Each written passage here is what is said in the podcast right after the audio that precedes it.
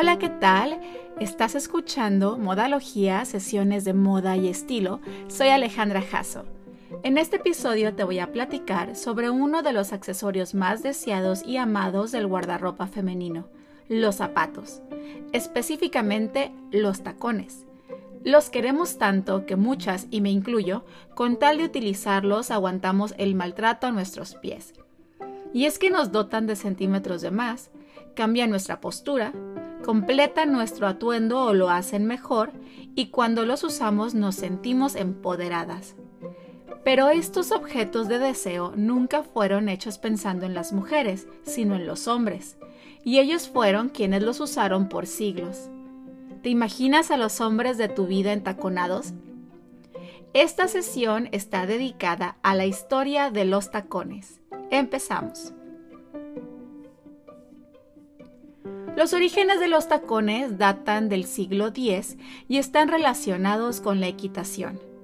Los primeros en utilizarlos fueron los guerreros persas, quienes descubrieron que los zapatos de tacón les ayudaban a sujetarse mejor a la silla de montar, haciendo que sus pies permanecieran en los estribos, dándoles la estabilidad que necesitaban para disparar sus arcos y flechas. La bota vaquera moderna se deriva directamente de esta tradición. Fue este calzado lo que dio ventaja al ejército persa, que en algún momento fue el más grande del mundo. Mensajeros de Persia comenzaron a viajar a Europa y llevaron sus tacones con ellos. Los aristócratas varones europeos del Renacimiento se dieron cuenta que si usaban tacones altos, sus pies no estarían cubiertos de lodo o excremento de caballo. Fue así como el tacón se hizo popular entre los caballeros llegando hasta el rey Sol Luis XIV. Pero antes de llegar a los pies del rey francés estaban las plataformas, los chapines o chopines. Un chopín es un tipo de zapato de plataforma de origen español para mujer que fue popular en los siglos XV, XVI y XVII los chopines se usaron originalmente como suecos o cubre zapatos para proteger los zapatos y el vestido de la tierra y el lodo de la calle. Estos zapatos fueron diseñados para mostrar la riqueza y la importancia social de ciertas familias españolas e italianas. Las plataformas tenían una larga tradición en el vestuario europeo y se hicieron muy populares durante el siglo XVII, aunque tienen antecedentes en la Grecia y Roma antigua. Las primeras imágenes de la mitología griega presentan a Afrodita usando plataformas altas, una novedad de moda que después fue llevada a cabo por los romanos. Cuando los romanos invadieron la España de hoy, establecieron toda una industria de fabricación de zapatos de corcho. Los chapines fueron usados popularmente en Venecia, tanto por cortesanas como por mujeres de familias adineradas. Además de sus usos prácticos, la altura del chapín se convirtió en una referencia simbólica de la posición cultural y social del usuario.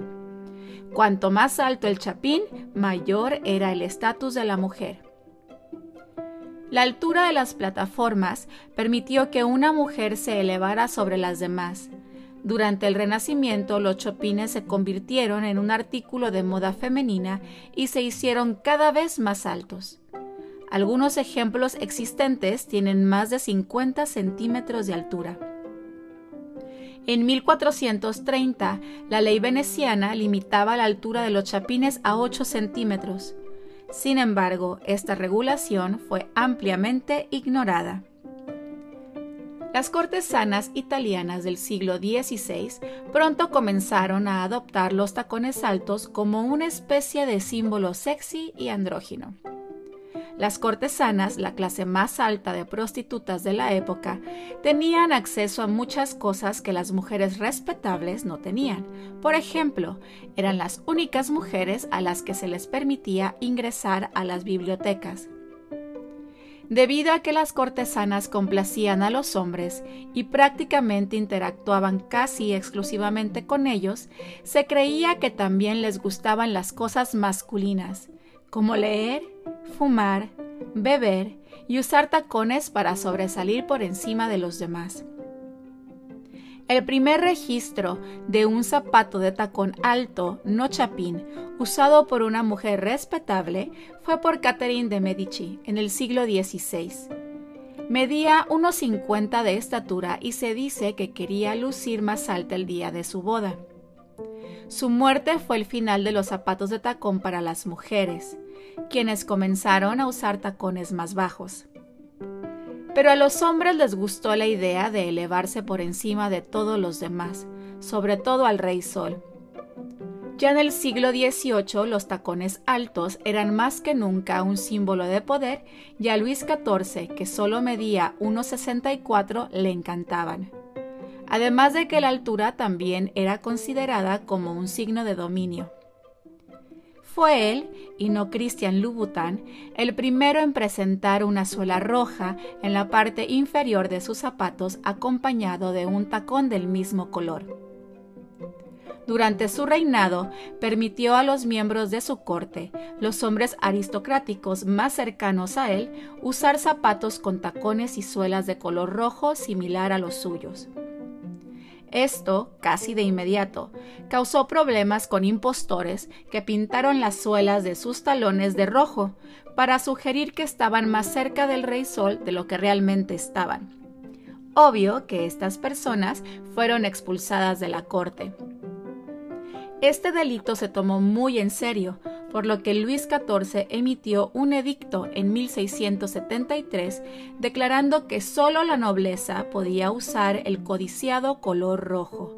Además, estipulaba que nadie podía llevar tacones de mayor altura que los del monarca que medían alrededor de 13 centímetros de alto. ¿Por qué el tacón rojo era signo de realeza y estatus? Históricamente se decía que el color rojo se elegía porque hacía la declaración que los nobles no ensuciaban sus zapatos. Además era sinónimo de sangre y de aplastar a los enemigos. Otra razón por la que se convirtieron en signo de riqueza y poder se debe al alto costo del color rojo. Algunos colorantes estaban más disponibles que otros, algunos eran costosos y raros. El rojo, en ese momento, se hacía aplastando los cuerpos secos del insecto llamado cochinilla, que solo los miembros de la realeza podían permitirse.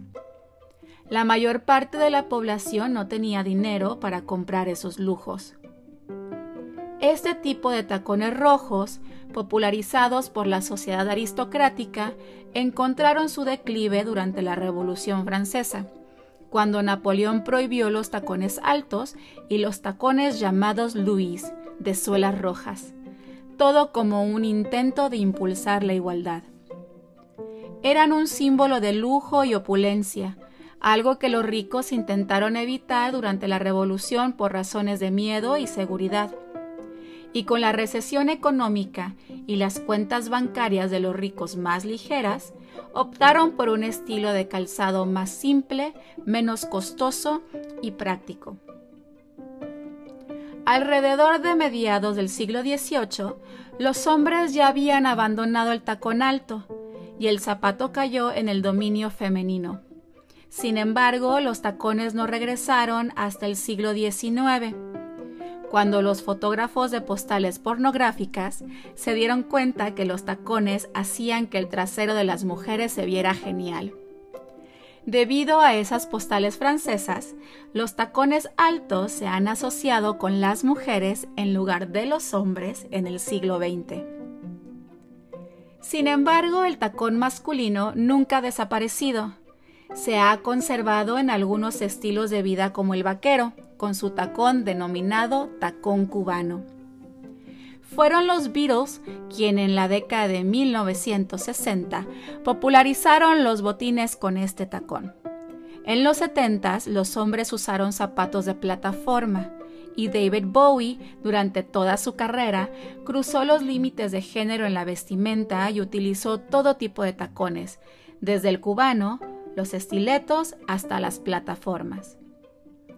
En los 80s y 90s, los tacones cubanos fueron utilizados por los rockeros, al punto de ser asociado con la vestimenta y la estética rocker. Hoy, en pleno siglo XXI, un siglo fascinado y adicto a las corrientes vintage, el tacón cubano vuelve a estar en las botas de moda, no solo en las vaqueras. Y así, los hombres regresan de manera cíclica a incorporar los tacones a su guardarropa, mientras las mujeres volteamos a ver los modelos más cómodos. Con esto terminamos la sesión de hoy. Es todo por este episodio. Gracias por escuchar y por quedarte hasta el final. Soy Alejandra Jasso. Te invito a que me sigas en mis redes, en Instagram en Alejandra Jasso, Facebook Alejandra Jasso Fashion and Styling y en la página web alejandrajasso.com. Nos escuchamos por aquí el próximo lunes. Pasa muy linda semana y recuerda que hagas lo que hagas, hazlo con estilo. Chao.